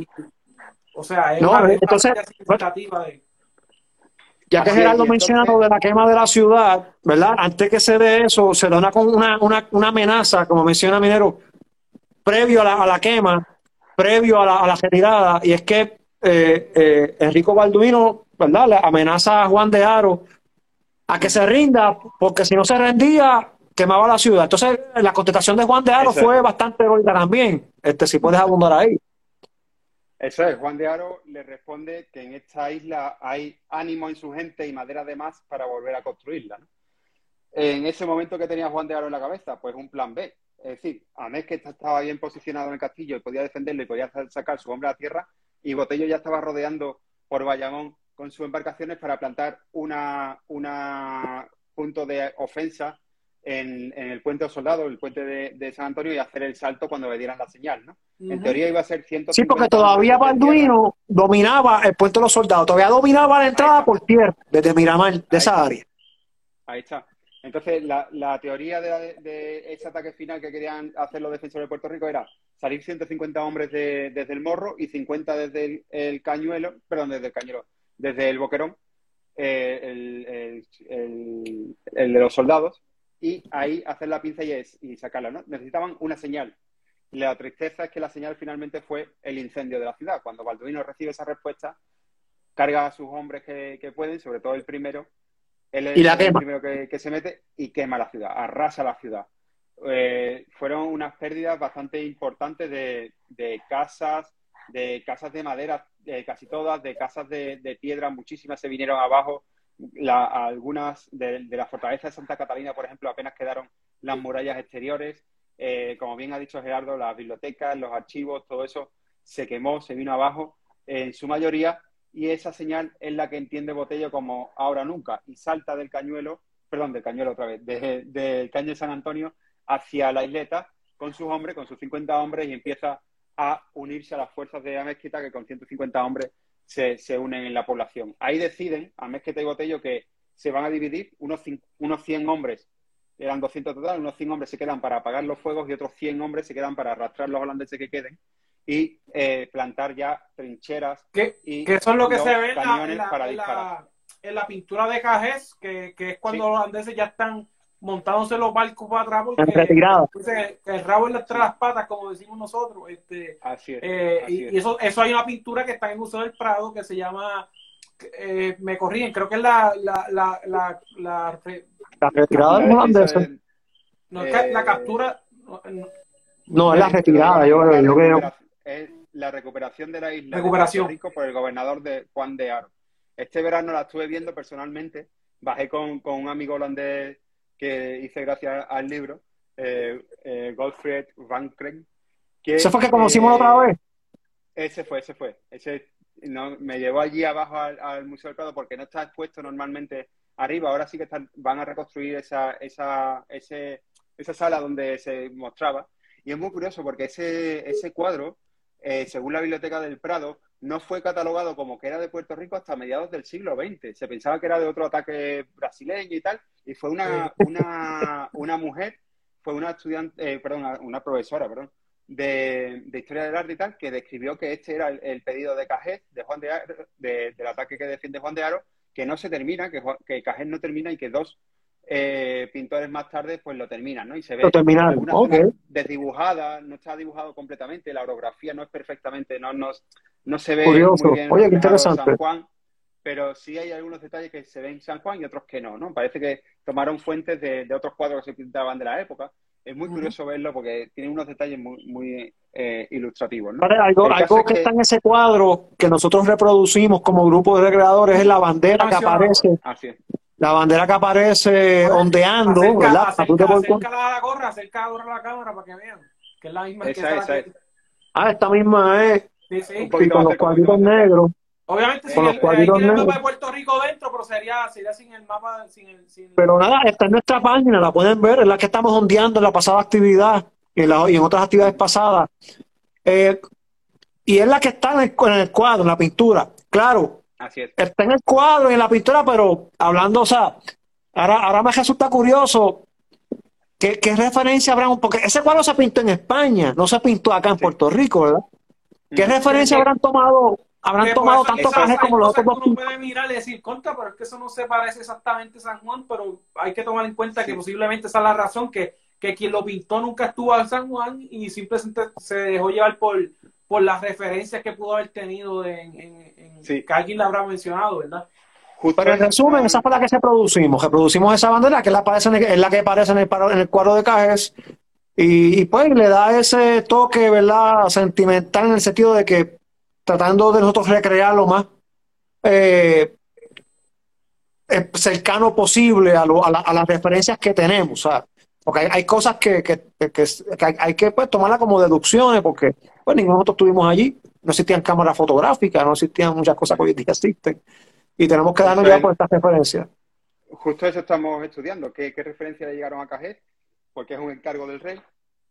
A quien eh, él, pide unas relaciones, que son las que hemos utilizado, las que he utilizado en el libro y tal, pero, pero hasta dónde llega esa descripción es muy interesante y, ahí se puede hacer un buen estudio muy, muy chulo. El hecho es que, nada, ahí empieza la huida del holandés, que para más, INRI no tiene viento para salir navegando de la bahía elegantemente, sino que tiene que atoarse, tiene que empezar a moverse con, los anclas, intentar jalar sus propios barcos muy lentamente, lo que le permite a la defensa de Puerto Rico montar los cañones en la puntilla y empezar a dispararles, ¿no? Esa misma noche que están intentando huir hacia el interior de la bahía los holandeses. Sí, como para allá de Puerto Nuevo, para allá, para Puerto Nuevo. Unos 10 días se quedaron más en el interior de, de la bahía. En ese tiempo, eh, San Juan empieza a recuperarse lentamente, pero eh, desde el morro se pide que los herreros y los carpinteros, que realmente era lo que podían reconstruir, no se centren en, restaurar el pueblo, sino que empiecen a construir pues un artefacto pues de cadena, de, madera, de troncos y tal, para cerrar la, bahía lo, mejor posible y, digamos, quedarse con la flota. Esa, esa cadena, avanzando un poco, pues no es posible instalarla con el éxito que se precisa y empieza a soplar el viento justo cuando ya estamos preparados más o menos la batería y salen los holandeses. Hay algunas actividades ahí en medio, pero de, de poca detalle, pero sí que cuando salen los holandeses hacen una primera salida en la que, como decíamos antes, lo difícil que es eh, navegar dentro de la bahía sin un buen piloto. Pues ahí daban con el fondo, yo con el fondo creo que fue la tercera embarcación, las dos primeras salen y la tercera hace que el resto retroceda otra vez hacia el interior de la bahía. Al día siguiente tienen que aprovechar el viento antes de que se vaya, el viento favorable, y salen de nuevo. Esta vez sí reciben toda la cañonería de nuevo desde la puntilla hasta el morro, que están todos los hombres posibles disparando eh, esos cañones, sirviendo a esos cañones. Sabemos que cada cañón, pues un mínimo de cinco personas para cargarlo tal y cual, por lo tanto no había gente para después mover además eh, la cadena, o sea, era prácticamente imposible armarlo todo. Esos cañones son bastante efectivos, hacen bastante, eh, digamos, pues blanco, sin embargo solamente una nao se queda encallada, que es la Mandeblick, y el resto sale, ¿no? Esa nao, que era la de Mauricio de Nassau, la que habíamos hablado, el príncipe de Orange, 540 toneladas, era una de las más valiosas. Por eso la flota holandesa no se va directamente, sino que se queda unos días intentando saber cómo van a recuperar esa nao, porque sabía que, era demasiado valiosa. Y se quedó, esa nao se queda. Esa nao se queda. Ahí es otra batalla por esa nao, ya no por San Juan, sino por esa nao. Se juega de noche. Eh, Botello intenta atacarla con Amezqueta, pero Botello tiene su propia agenda, puesto que él ha perdido unas embarcaciones propias, dos, que además tenían mucho, mucha carga, eh, porque era navegante comerciante. Entonces intenta con su, con su, con sus pequeñas barcas holandesas, intenta atacar de noche, se mete dentro de la flota holandesa que está fuera de la bahía, captura, recaptura su propio barco, entra en el interior, pero recibe la orden del gobernador de no te vas para puerto, vas a intentar atacar con tu barco la Mandeblick el viento no tercia bien, no pueden hacer esa maniobra, los holandeses recapturan esa, esa, esa nao que era de, Botello y que para los libros holandeses pasa a ser la nao Puerto Rico, y el Blick, sin embargo, no es capaz de escaparse y Amezqueta entra en su interior y ahí se, digamos, llega otro momento clave de las batallas del 17. Si tú entrabas en una nao que estaba a punto de ser, eh, digamos, asaltada y era una nave holandesa, sabías que podían morir, porque los holandeses tenían ese eh, protocolo de si van a entrar en el interior vamos a aguantar para que lleguen el máximo de enemigos posible y cuando ya estén todos dentro reventamos la pólvora y aquí morimos todos. Ese era el protocolo a seguir. No se van a llevar al barco, no se van a llevar sus vidas. Y eso es lo que intentaron hacer. Pero los hombres de Amezqueta cortan esa pólvora que iba hacia la Santa Bárbara y con la y consiguen la, la Santa, eh, perdón, la Santa María, la, la Mandeblick. Que, y capturaron a los holandeses que estaban ahí. Esas también dentro de, de, esa nave, ¿verdad? Que eso después la, la dividen y la, ¿sabes? venden las mercancías y, la, y las dividen entre ellos. Así es, con la venta de, de lo que es la Mandeblick, eh, pues se consigue, digamos, cierta recompensa, ¿no? Eh, son en torno a, eh, creo que eran como mil ducados para, para Mezqueta, mil para, para Botello, y, algo para Juan de Aro y con eso pues van pidiendo Mercedes. Y a través de esas Mercedes eran cartas que pedían al rey diciendo mira yo te he luchado en tal lado te he salvado tal eh, te he en, en, en, en, el, compénsame, en el de Ravel están todos esos discursos pidiendo Mercedes. yo me porté bien yo hice las cosas bien rey esa es la fuente que, que, podemos leer para saber quién estuvo dónde estuvo sobre todo cuando coinciden unas y otras ¿no? porque muchas veces cada uno luchaba por haber estado en más lugares no y decir yo hice más cosas y, merezco. Date cuenta de que, que si Amezqueta no conseguía nada, su mujer y sus hijas iban a quedar prácticamente pues para pedir en la calle, porque él estaba a punto de morirse ya de viejo y, había quedado pues muy cansado tras la batalla, ¿no? No podía trabajar. De película. Entonces, esto está de, película. Así es como los holandeses ya parten, se van, poco más tarde ya se muere Balduino Enrico, pero a bordo de, las naos. Y, y, en, y en Puerto Rico pues se queda esa, ese pueblo que una vez más defiende su capital, eh, San Juan, y eh, empieza a cambiar el perfil de la capital. ¿Cómo influye? Para, añadir, para añadir como dato curioso a la retirada de Baldino Enrico, para añadir, ¿verdad? Del libro de los asedios militares Aguadilla, varias naves, Baldino Enrico trató de fondear allí en Aguada. con la intención de hacerse, ¿verdad?, de, víveres y eso, pero los vecinos no se lo permitieron. Eh, y, lo, y terminaron prácticamente atacando, no dice cómo los atacaron a los holandeses, pero la cuestión fue que no les permitieron desembarcar en, en, en, en, Aguada, acá Aguadilla todavía no existía, ¿verdad? Era Aguada. Eh, eh, o sea, que, que, que, no fue que se retiró de Puerto Rico y ya, o sea, sino que trató de, de hacerlo, de, de tomar los víveres en, también, Félix, en este aspecto que ellos estuvieron en enero. Eso fue en enero pero que estuvieron las embarcaciones por un tiempo significativo, ¿verdad? Y ah, obviamente en ese momento tuvieron que haber consumido alimentos, tuvieron que haber consumido los diferentes tipos de provisiones que necesitarían probablemente, además de que, de que posiblemente eh, las riquezas que pudieron haber obtenido del ataque quizás no fueron las que esperaban para justificar los gastos que hubieron en, en, esa empresa que estamos hablando de que inicialmente eran, ¿verdad? 25 eh, naus eran las que participaron. 17. 17, pero las que, las que vinieron, la, flota completa que vino, cuando, que vinieron a tomar. Pues como una. Ah, antes de separarse. Salvador, la de Salvador como unas 30 y pico, 32. exacto, que, que volvemos, es, un, es, una inversión y volvemos que esto es una hasta cierto punto se puede decir que es una corporación, así que hay que buscar riqueza para justificar, porque si no, cuando llegara al puerto allá y viniera con las manos peladas y una nave menos, pues posiblemente el hombre no iba a pasar muy bien allá, no iba a tener muy buena... Pues trataron de hacerlo por, por Aguada y tampoco pudieron. Así que estaban trasquilados. De hecho, la, otra parte que se va a las Guineas también pierde. O sea, que no, era una empresa, pero muy peligrosa y muy azarosa, de que dependía de la suerte y de muchas cosas. El hecho es que eso, eh, para la ciudad es muy importante porque y para la historia de la ciudad, este ataque, porque además de que se quema la ciudad para recuperar la cuesta mucho trabajo, pero también se decide que una vez que se recupera se va a amurallar completamente, se construye en esa mitad del siglo XVII ya el recinto sur para que no surta, para que no se eh, lleguen esos ataques de nuevo eh, de esta forma. Eh, también, digamos, pues toda la documentación que se ha perdido o robada o quemada de los holandeses también transforma la historia, la forma de entenderla, ¿no?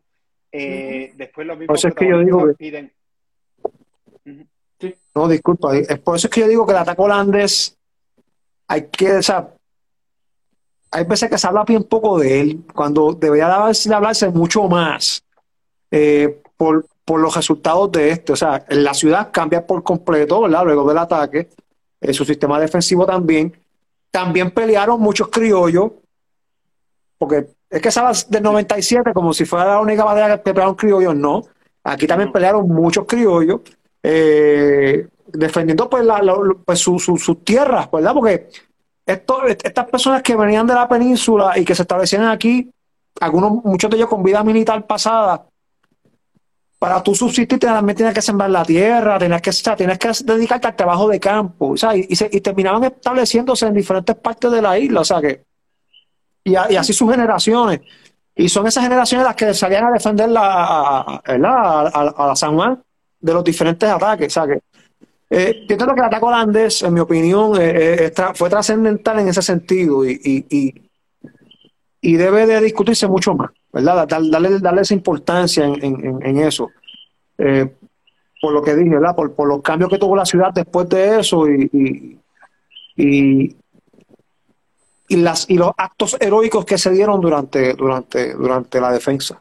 No, que sin embargo se, conoce, ¿verdad? La copla de, de, Pepe Díaz cruzando el puente Martín Peña, algo conocido dentro de la, ¿verdad? Se puede decir que el colectivo, ¿verdad? Culturalmente hablando, es algo que no todo el mundo lo conoce, pero sí se escucha. Pero sin embargo, tú no escuchas nada de Améquita, de Botello, de Juan Pérez. Juan Pérez es bueno. Es algo que prácticamente la gente completamente desconoce. Y eh, pues para mí es algo que, que, que que me resulta difícil de entender por qué es que es tan desconocido. Es que, porque hay unas acciones muy, muy interesantes y, de, como, estaba hablando con, con Manuel al principio, de película, ¿sabes? De película, de película. No se, no se me ocurre otra manera que, que, no sea esa. Que, de película. Que simplemente como actos de valentía que, que, que, impresionan, punto. No, no, no hay otra forma de ponerlo y que esa gente, nosotros somos descendientes de esa gente, que es lo que nosotros, nosotros no, nos, esforzamos mucho, ¿verdad? En tratar de, que estas historias se conozcan, ¿verdad? Porque, ¿sabes? Es, es, parte de lo que somos nosotros y, es importante recordar a esa gente que, dieron su vida, dieron su sangre para defender lo que al fin y al cabo termina siendo, siendo de nosotros hoy en día. Así que si no fuera por ellos, no, no, no fuera como estamos ahora, no sé, por decirlo de una manera. Pues, Minero, si quieres hablar de, tu libro rapidito, ¿verdad? Para que entonces yo me tengo que retirar. Sí, sí, no, no, rápido. Muchísimas gracias por, por, darme este espacio de nuevo y porque sois los principales lectores. O sea, que lo agradezco muchísimo a ustedes directamente. Vamos, es que no puedo dar más que gracias porque de verdad que, que el uso que hacéis de él y tal es, el uso que... Esta es, mi, esta es mi Biblia de, del ataque de... también, también deciros que una vez que lo escribes, lo, lo, bueno es que te das cuenta de todo lo que nos han metido. Es, decir, qué pasó después con, con los soldados y tal que lucharon ahora con, la, con los trabajos de, de Burset o de, o de Wolfried, del holandés, me estoy dando cuenta de que toda esa vida anterior de, de Balduino Enrico, que es el único enemigo, digamos, que tuvo San Juan, del que no tenemos retrato. No existe ningún retrato. De, tenemos de, de Drake, tenemos de, de Clifford, tenemos de, de Albert Crombie o de Samson, pero no, no, no existe retrato de este hombre que en su época fue, fue bastante famoso. O sea, famoso Tiene que haber uno por ahí guardado en un sitio es una, es una colección privada. Lo estamos buscando debajo de las piedras holandesas y no, de, en Holanda y no, no lo encontramos. No, porque algunas veces pasa eso, como bien mencionaste. Oye, los otros días apareció un cuadro por ahí de, de Campeche, que no se sabía que era de él. Es lo que te quiero decir, que a veces hay cuadros por ahí guardados de colecciones privadas que... Sí, pero, quizás, pues, Félix, en este aspecto no es saber si, quién es el autor del cuadro, es que identificar que sea él. ¿A quién pintaron? claro, claro, pero, pero también, o sea, eh, mira, mira la pintura de Cajés, pensaban que era de la toma de Brasil, de, la, de Brasil, o sea, es que tal vez está por ahí y, y, no saben qué es Balduino, lo que quiero decir, ¿verdad? Lo, que me refiero. Después también te das cuenta de, por ejemplo, la vida que continúa teniendo a Mezqueta, que se va a, a, Dios mío, a Santiago, a Santiago, gracias, a Santiago, al morro de Santiago y decide que para volver a morir ya de viejo decide volver a Puerto Rico, ¿no? Por eso también es considerado, aunque haya nacido posiblemente en Guipúzcoa, muere en Puerto Rico con sus hijas y tal, eh, y se considera el primer soldado puertorriqueño. ¿Dónde está enterrado a Mezquita? ¿Dónde está enterrado a Mezquita? se supone que, en, en, una de las iglesias, se supone que en San José estuviese enterrado en ese Debería estar en San José, lo más lógico. Es una es una de las opciones. Que, que, de hecho, eh, eh, el mismo Colitote en el boletín histórico hace alusión, dice que, que, que a, a Mezquita debería considerarse puertorriqueño. Él lo dice porque la, la manera que, morir aquí, que, la manera que demostró debería ser considerarse como puertorriqueño. Sí, se enamoró de aquí, de Puerto Rico. Botello, sin embargo, él opta por ser el, el, alcalde del Morro, no el gobernador, sino el alcalde del Morro, pero como no había luchado en Flandes, pues la Junta de Guerra desestima que, que sea alcalde, sin embargo, pues le da plaza en un barco, ¿no? Como capitán, y, y ahí pasa sus días, y eh, de lo que estamos descubriendo ahora mismo de... Mira, Eric Cardona está comentando que él está enterrado en Santo Tomás de Aquino. Mira, ver, eh, Gerardo. Eh, sí, no, yo, yo desconozco dónde está, pero si Eric está diciendo eso, yo, yo, yo me inclino a pensar que es cierto. Entiendo que sería el actual San José, que cambió de, nombre, entiendo, si no me equivoco. Lo que pasó con... Ah, verdad, es cierto, es.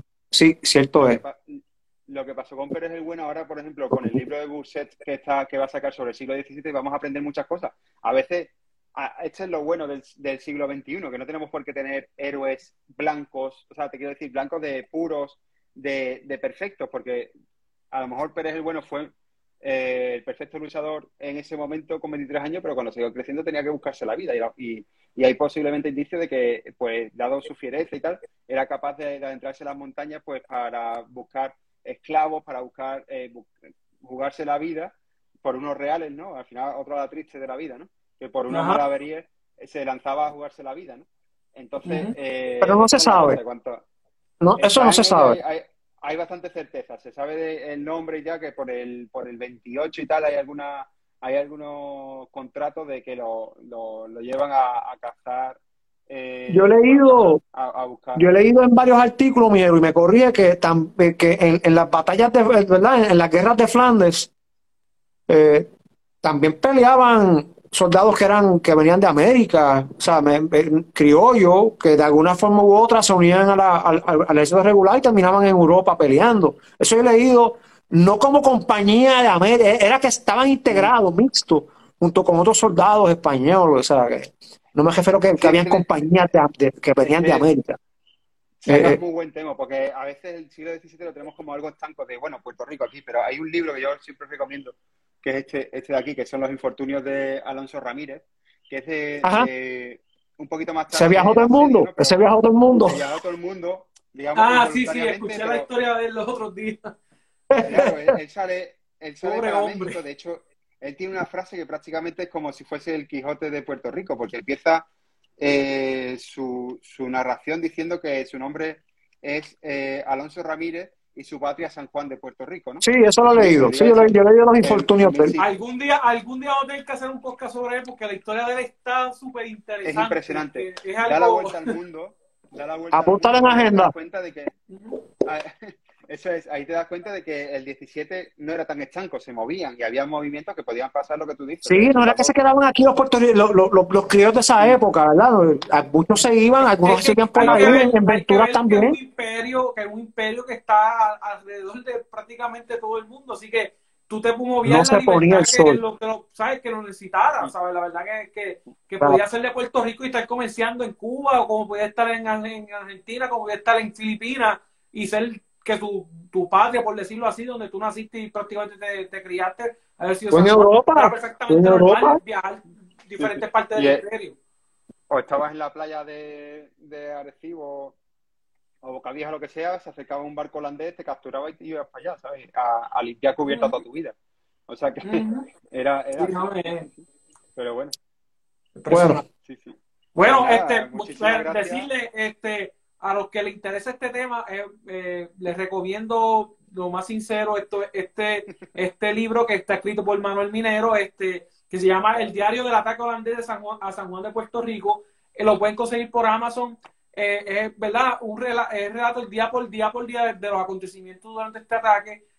muy bueno, muy resumido, que, me encanta eso, que, que, que quizás, ¿verdad? Mucha gente puede encontrar que la, lectura como precisamente de los temas de historia a veces medio pesado porque son muy largos. Esto no, no, no, no, no, es un libro académico, no tiene notas al pie de página, nada. sí que tiene una biografía al final, pero intenté que fuese lo más ligero, pensando sobre todo en un público pues que quisiera leer un día al día, como un diario, ¿no? Te, lees tu día, ¿no?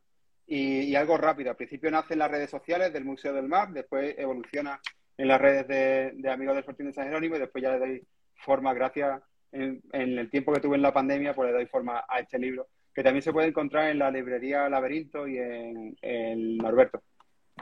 Ok. No, bueno. Eh, excelente, excelente, eh, ¿verdad? Recopilación de documentos, eh, porque la verdad es que a veces de este tipo de sucesos hay muchas fuentes y combinar todo esto y tenerlo en un mismo lado requiere bastante estudio, bastante búsqueda y como menciona Manuel, que hasta inclusive pues, buscando documentos en Holanda, este, así que eso es un trabajo, ¿verdad? Eh, bastante arduo y, ¿verdad? Te felicito y te agradezco, ¿verdad? Que, porque esto para nosotros es un, es un documento super Nos nutrimos, nosotros nos nutrimos de eso. Y, lo, apreciamos mucho, ¿verdad? Os lo agradezco a ustedes porque soy los que le estáis dando vida a toda esta historia, la que aparece en el libro y, muchas más que no aparecen en, en el 2025, recuerden, 2025 son los 400 aniversarios. Minero, tenemos que hacer algo en grande para esa fecha. Cierto. No nos queda otra. Vamos, vamos con eso. Pero nada, este, ya llevamos una hora y media, así que muchachos, este, nada, muchas gracias Manuel por, por haber acompañado hoy. Gracias, gracias. Feli, este, nada, será hasta una próxima ocasión este, en el túnel del tiempo. Nada, buenas noches muchachos. Buenas noches. Buenas noches.